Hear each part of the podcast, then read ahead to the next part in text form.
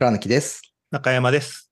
雑草ラジオは倉貫と学長こと中山さんで僕たちの知り合いをゲストにお呼びして雑な相談の雑草をしながらゆるくおしゃべりしていくポッドキャストです。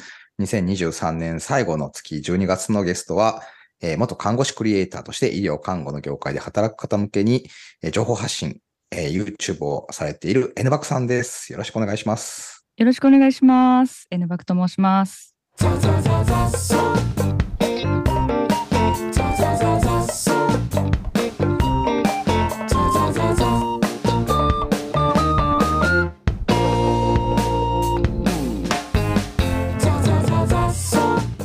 ということで、第2回となりますが、第1回はね、あの、N バクさんと僕らの、なんと、看護展望と雑草でつながってたという。すごいびっくりしました。奇跡のご縁についてお話をし、あの、まあ、学長から、まあ、いわゆる、こう、僕らは割とビジネスの世界で生きている。で、まあ、N バクさんは、まあ、これまで看護とか医療の世界で生きてらっしゃって、で、まあ、でも実は、そのビジネスの世界のことは、看護医療の話でも、なんか、こう展開して学べることいっぱいあるねって話と、逆に僕らもチームビルディングとかコミュニケーションとかマネジメントっていうところが、まあ、実はその医療看護の世界でどうなってるのかっていうのが知れたら、まあうん。ね、その青足でサッカーでマネジメントとかチームビルディング知るみたいなことと一緒で、なんかうんうん。医療の世界をもとにチームビルディングを学べるんじゃないかみたいなことで、まあ、学長から、あのー質問というか話があって、手術の、ね、世界では事前のブリーフィングする病院しない病院その後終わった後の振り返りをするしないみたいなのがあるよという驚きの、まあ、僕らにしてみたら、まあ、当然あるんじゃないと思ってるけど まあそういうのもなくあのなんかチームってどこどこまでできてるのみたいな話をしてましたが、うん。なんか、はいあの楽屋でもちょっと話してましたがなんかその辺のチーム医療みたいなとかはで、そのどこまで一般的というかど,、まあ、どんな感じのこう皆さんされてるのかみたいな話をしてましたけどどうですか？そうですよね。なんか結構チーム医療って、あの、いろんなこう職種が病院の中にはあって、いお医者さんと看護師さんと、うん。うん。他にもまあリハビリの技師さんとか、放射線技師さんとか、うん。臨床工学技師さんとか、うん。うん。もう本当に栄養士さんとか、はい。はい。いろんなこうそれぞれの領域のプロフェッショナルがいて、でその人たちがこう噛み合うというか、ね、うん。うん。いろいろ連携をするっていうことが必要なんですけど、そうですね。なのでチーム医療をもっと推し進めようとか、うん多職種連携のためには何が必要かみたいな、うん。そういう勉強会とかはめちゃくちゃするん。ですけど、はいはい。まあとはいえあの先ほどねお話あったように手術の振り返りとかをそのうん職種を超えてやっているかとか、うん事前の打ち合わせをこう役職とか役職とかポジション関わらずうんお話できているかって言ったら、うんまあうんできていない施設もいっぱいあるので、うん結局そのポジションごとの個人技をそれぞれが磨いて噛み合いますようにっていう感じでこうやっているっていう。もちろん噛み合うときは噛み合う。個人、個人技を結構大事にしてる、その職、職種というか、業界なんですかね。確かにね、例えばこうう、外科医の先生一人取ってみてもうん。うん、看護師さんに対する挨拶とか笑顔とかう、んね、何か質問する時の聞きは方いを練習するのではなく、うん縫うことはずっと練習するし、うんうん糸糸結びは練習するうし、んうんそういう技術を高めるっていうことは多分技ひた術すらやるんでけどからね。うんはい。うんうん。ただそのそれ以上にうん。やっぱりチームとして噛み合うっていううん。パフォーマンスを上げるためにうん。そっちもすごく必要だと思うんですけど、そうですよね。うんうん。まあやっぱり自分の技術個人技を磨くっていうことが優先になりがちなんじゃないかなと思いますね。これ看護師もそうですがなるほど。これやりすぎるとうん。噛み合わないとかなんかそのうんあんまりそっちに意識向きすぎるとチームとしてうん。成立しにくいとかそういうことってうん。あったりするんですか？これ質問でどうです。はい。成立しにくいとはなるでしょうね。あ、やっぱり。うん。個人技なんか今のやりすぎる話と。かを、、とはい。今の話とか聞きながら、なんか、うん。それこそサッカーとかの世界も、いやー、そうね。ね、その、ありそうだよね。はい。うん。サッカーの事前のミーティングとかは、まあ、するけど、うん。なん、なんて言うんでしょう。振り返りとか多分やってる、全員でやってるチームとかほぼないでしょうし、うん。あと、まあ、ミーティングとかも、そのうん。監督なりスタッフとかがうん。作った映像とかで相手の特徴がどうのこうのとか、まあ、あの自分たちのやりたい形はこういう感じうんだみたいなのをこう、まあ、見る、伝えるだけでこう、うん。選手同士がこうすり合わせをするみたいなうん。ミーティングとかはそんなに行われてるところも多くなさそうな感じあるし。なんかね、それもうん。あんまない、ないところもあるって聞いてびっくりしましたけどね。そういう、こう、なんかポジション同士で話をするとか、ゴールキーパー同士で話をするとかあるけど、うんうん。その、うん。一緒ですね。その。試合をするチームでうん、全体でコミュニケーションをうまく取ろうみたいなことって、うん。案外やってないみたいな。なんか思った、うん。思ったのは、その、うん。やっぱ医医療の手術とかだと、うん。こう、うんななんて言うんでしょう。し失敗は許されにくいみたいな、うん。うん。い命、うん。命かかってたりとかするみたいなうん。うん。のが、まあ、プレッシャーとしてあるから、うん。うん。ちあの、例えばビジネスでいそのプレッシャーみたいなものがそこまでじゃないうん時のパフォーマンスとかに比べると、うん。なんかこう、まあ、チーム、チームにならざるを得ないみたいな、うんうんうん。まあ、文脈みみたいなのはうん。あんのかな、なので、チームが、チーム体験が生まれやすいみたいなところはあるのかなってちょっと思ったんですけど、うん。どううんうんうん、どうですかね？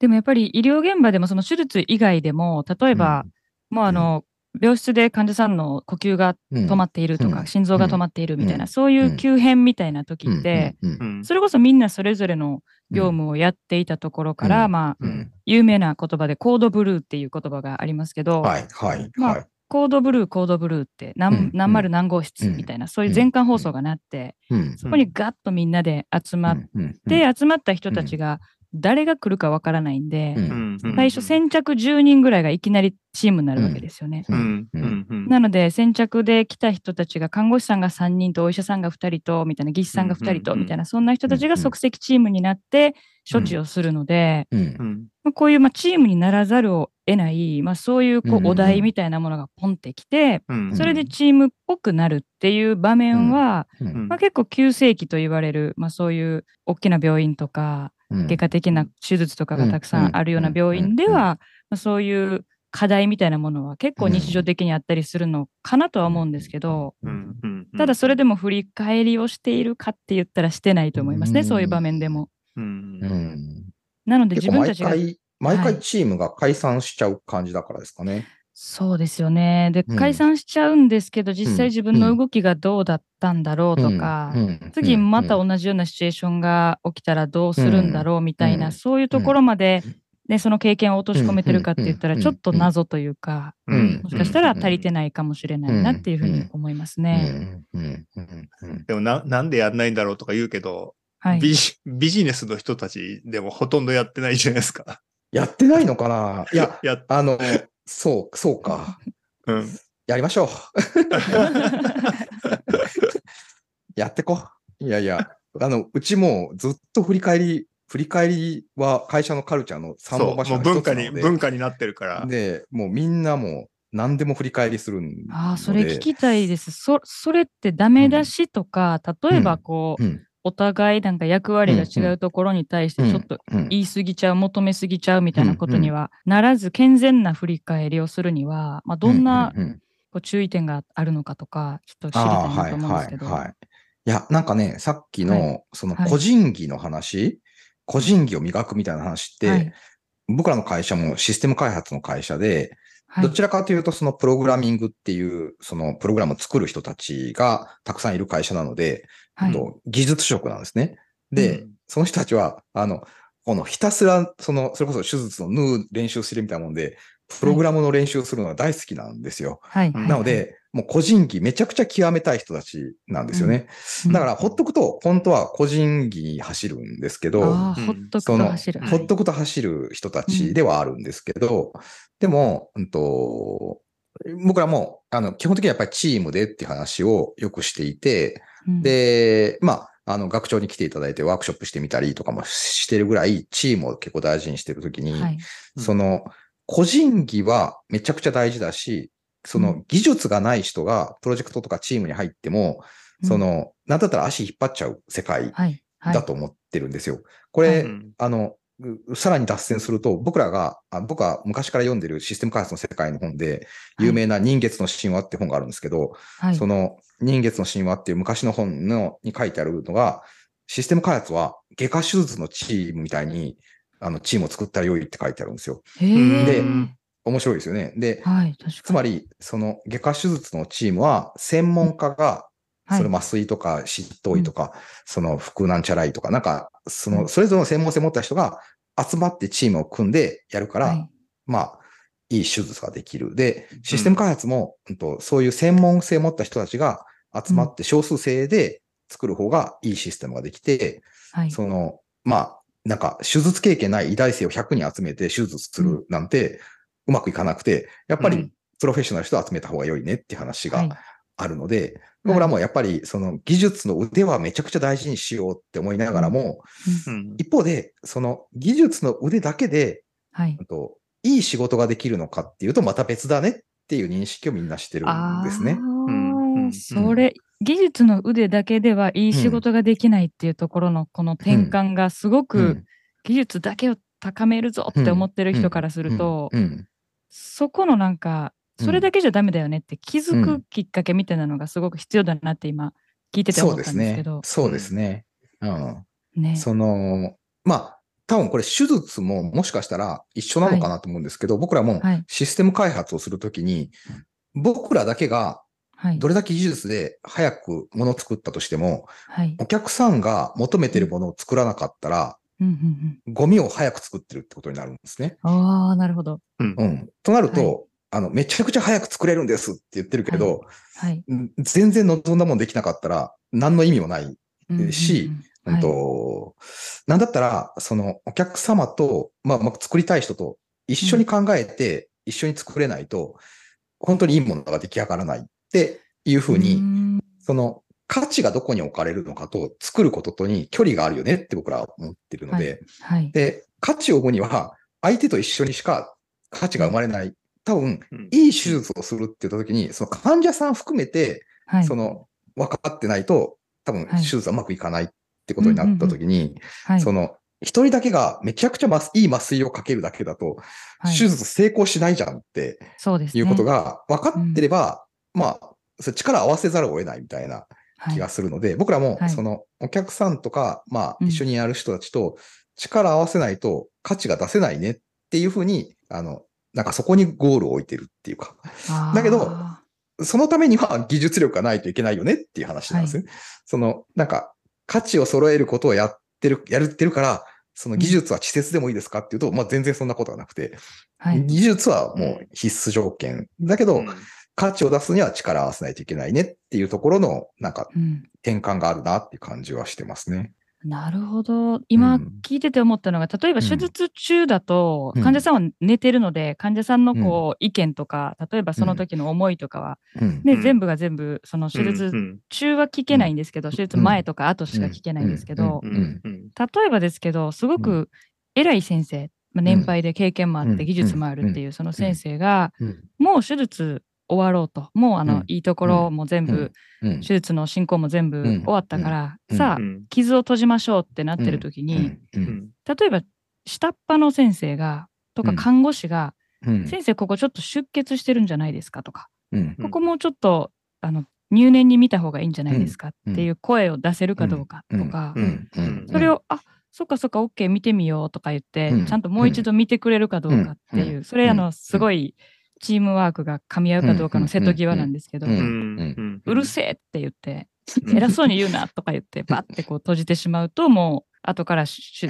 再手術になるくらい、はいもうあの、はい。術後出血っていう風になってしまうこともあるし、まあちゃんとみんなが言ってることが等しく、うん。それこそ声が届いて、うん。垣根なく、うんね、コミュニケーションが取れていると、うん。ちゃんとそういう上の人にも指摘できるとうん。か、強いい人にもちょっとちょっとってねえねえって言えるっていう、うん。これがすごくできているチームとできていないチームが分かれてくるので、うん。今お話聞いてて、はいあれじ。ゃない学長、心理的安全性って心理やつじゃない的安全性。そもそもあれですよね、あの、エドモンドソンさん。って、医療ミスどうやったら減らせるかみたいな研究をしてて、です。まさに今みたいなことを言える関係があるかどうかっていう、うんので心理的安全性って、うんなってるから ま、まさにというか元祖ですよね、きっと。元祖か。そうか。うんそりゃそうか。そう、だから看護師が先生に指摘できないとか、うん。うん。若手のこううんスタッフが上司に、ちょっとこれもうちょっとこうなんじゃないですかってうん。言えなくて、患者さんのね、体とか命が危険にさらされるみいたいな。やー。絶対あってはならないんですけど、ね。うん。そこは本当に心理的安全性っていう言葉だけが結構医療現場でも一人歩きしていて、すごく大事ってみんなもう目キラーンってして大事って言うんですけど、うん。う。ん。でも怒られるから言わんとことか、うん。怖いから黙全然分かってないゃじゃないか。ん。そうですね。そうですよね。まあ、安怒る全じゃない側にも問題がありますけどね。それでも、なんだろうな。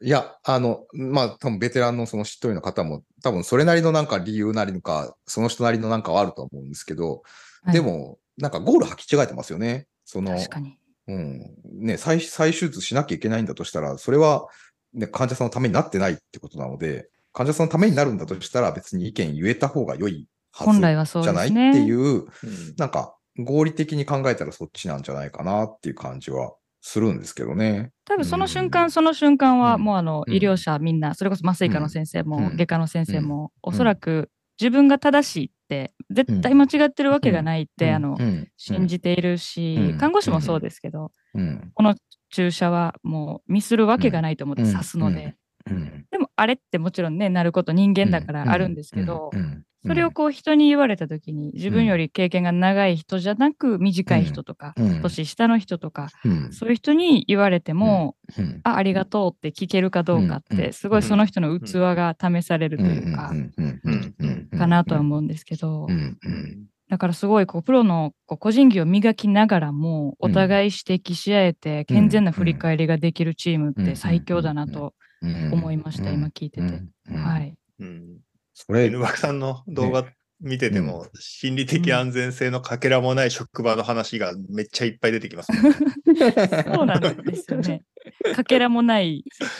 そうですね。大体こう怖い先輩とか、うん。うん。ね、攻撃的なそういう上司とか、結構アドバイスをしているつもりで、うん。本当に感情的にわーって怒鳴ってしまうようなうん。先輩。まあこういう人相手に、うんもちろん若手とか新人とか、うん。そういう経験の浅い人たちは、当然何かものを言っていくっていうこととか、うん。それっておかしくないですかっていうのって、うん。すごく、それこそ心理的な障壁が高いので、私自身が若手の時はそういう障壁の存在をあんまり分からずにこう言っていってしまって、うん。であの大変なことになるっていうね そういう経験も たくさんしてきたんですけどうんうん普通の人は普通の人というかねちゃんと周りが見えている人はうん。もちろんやっぱり口をつぐんでしまうので、そういうコミュニケーションをどう取っていくかっていうことも N バックはよくうん。確かに取り扱いますね。うん。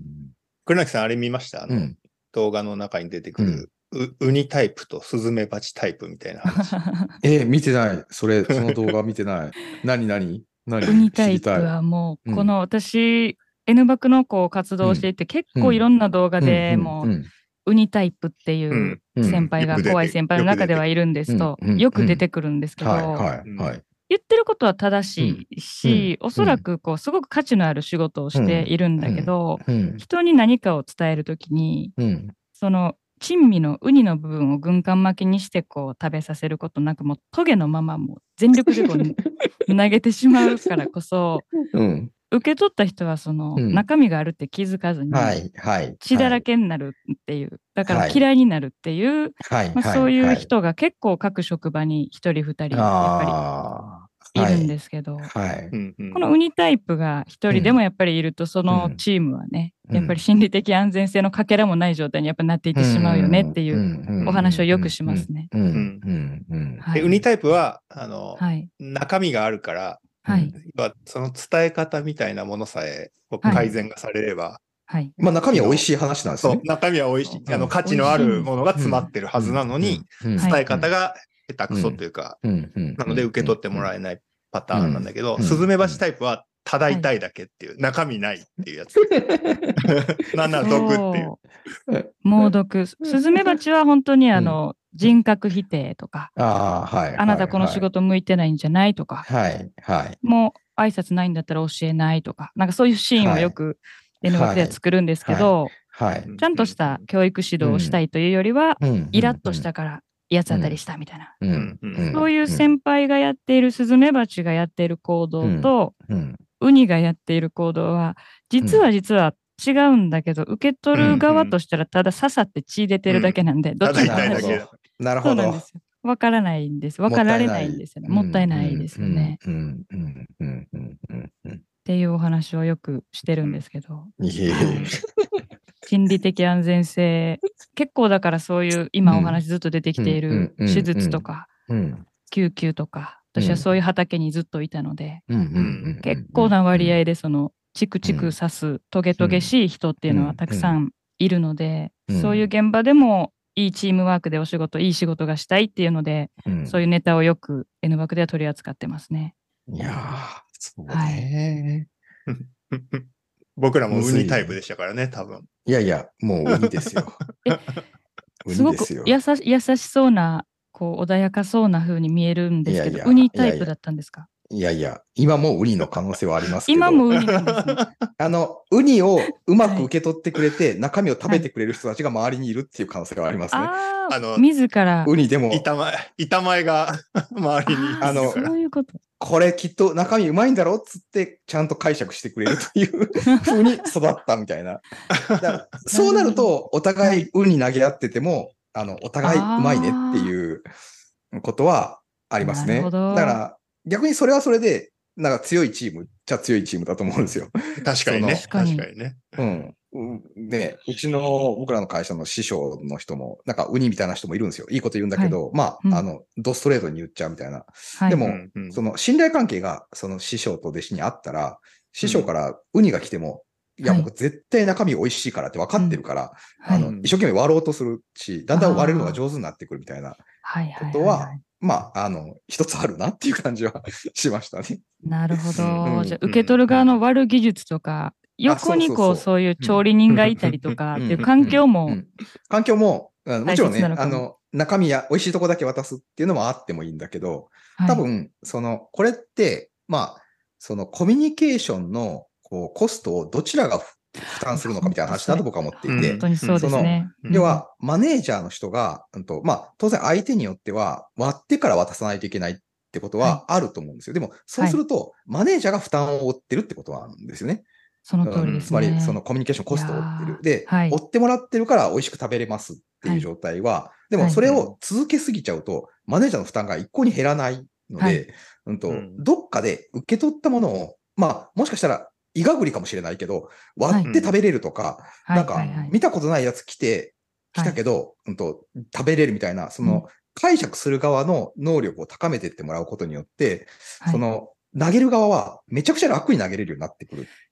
だけど、望む目指すのはそっちなんじゃないって感じはしてるんですようね。わー、すごい面白い話。これ私、こう、ウニを割ることとか、もうちょっとマイルドに伝えることとか、軍艦巻きを作ることとかを言いすぎると、うん、うん。N 爆視聴者さんのこうウニタイプの方から、ものすごい怒られるんですよ。その私たちばっかり責めて、もう本当にみたいな、すごいこう怒られるんですけど、今のお話、本当にうん。もうみんなに聞いてもらいたいなって思ったくらい、うね、ん。負担がやっぱりコミュニケーションのうんコストを片側だけが払い続けるっていうのは、うん。やっぱりアンバランスですもんね。そうなんですよね。うん。はいなので、軍艦巻きの、軍艦巻きのそ作り方を教えてあげればいいんだよ、みたいな。そうそうそう。だ、でなると、こう、本当に、まあ、要はマネージャーになってる人は、多分パフォーマンス高いからマネージャーになってるんだとしたら、はい、その方の、要はコストを、そこに割かずに、まあ、ウニのままでも仕事できるようになったら、よりパフォーマンス発揮できるはずなので、そうです。その、まあ、当然最初は、あの、割ってもらった人も、だんだん割らなくても受け取れますよってうんなってってくれると、まあ、それが良いチームになっていくっていう感じは、なんかあるな、みたいな。なんかずっと割ってあげることが良いチームってしちゃうと、はい。なんか僕は、その、それって本当に良いチームかみたいな気持ちになっちゃう。うんううんん。うん。うん。ウニ側の人にとってもね、うん。あの、うん受け取ってもらえないから、どんどん投げる勢いが強くなっていくから、うん。いやほんと相手が、その通り。相手がはいって言って素直に受け取ってくれて勝手に料理してくれるんだったら、うん普通にこうゆっくり手渡しして、うん。別にそんな痛くもないんでしょうね、うん。きっと。うん。うん。そうなんですよね。受け取ってくれないと思ったり、聞いてくれない、分かってくれないって自分の価値をちゃんとこう見てくれないと、そのウニボールの数が増えて、速度が上がって、めちゃくちゃ強く投げたら受け取るんじゃないかって思って、はい 間違ってる投げ方しちゃうり値がすごい、もっと避けられるだけ。確かにそうですよね。うん。もっと痛みを与えるだけっていう悪循環ですようね。ん。うん。うん。ううん。ん。いやーなんかね、そう、そう、そっちの方が、なんか究極最後強いチームだなって思いましたね、僕は。そうですよね。だからウ、ニなウニ投げる側をちょっと味方肯定しますけど。うんすごい嬉しいお話です、それは。そのうちネタになりそう。ネタにしてもらえそう。N 番。優し優しさってなんだっけみたいに思うことがあって、はい、はい。本当にそのチームのためとか、うんその相手の成長のためにうん言ってても、ちょっと言葉尻がきつかったと、うん。それこそウニっぽかっただけで、うん。やっぱりね、攻撃されたとか、怒られたっていう言い方をされてしまってるような先輩陣もたくさんいるので、うん。うん。じゃあ成長しない優しいことを言い合ってる方がいいのかっていうと、うん。もちろんそんなこともなくって、うん。だから心理的安全性っていう言葉を実現しながら成長し続けるチームってすごくうん。うん。うん。ね、目指しがいがあるものの難しいなと思いながら、うんいつも発信しているんですが、はい。ぜひ、ぜひ、ウニの、ウニを投げる方も、あの、はい。いいなと思える。ようになればこれはもう目から鱗の嬉しい。いやーウニタイプの人たち全員が泣いて喜びそういやいや、もう。私も嬉い。しい。うんはい。ということで、もう第2回もね、これでまたまた十分だと、もう最後ちょっと、というま、なんか、ウニを食べたくなっては、ですけど。そうですよね。この話してるといつもウニが食べたくなる。ずっとウニ、い、やーなんか美味しいウニ食べたいなーって。北海道のウニが食べたいですね。ねえ、なりましたね。はい。ということで、えー第2週目はこの辺で終わりたいと思います。次回最終回となります。それでは。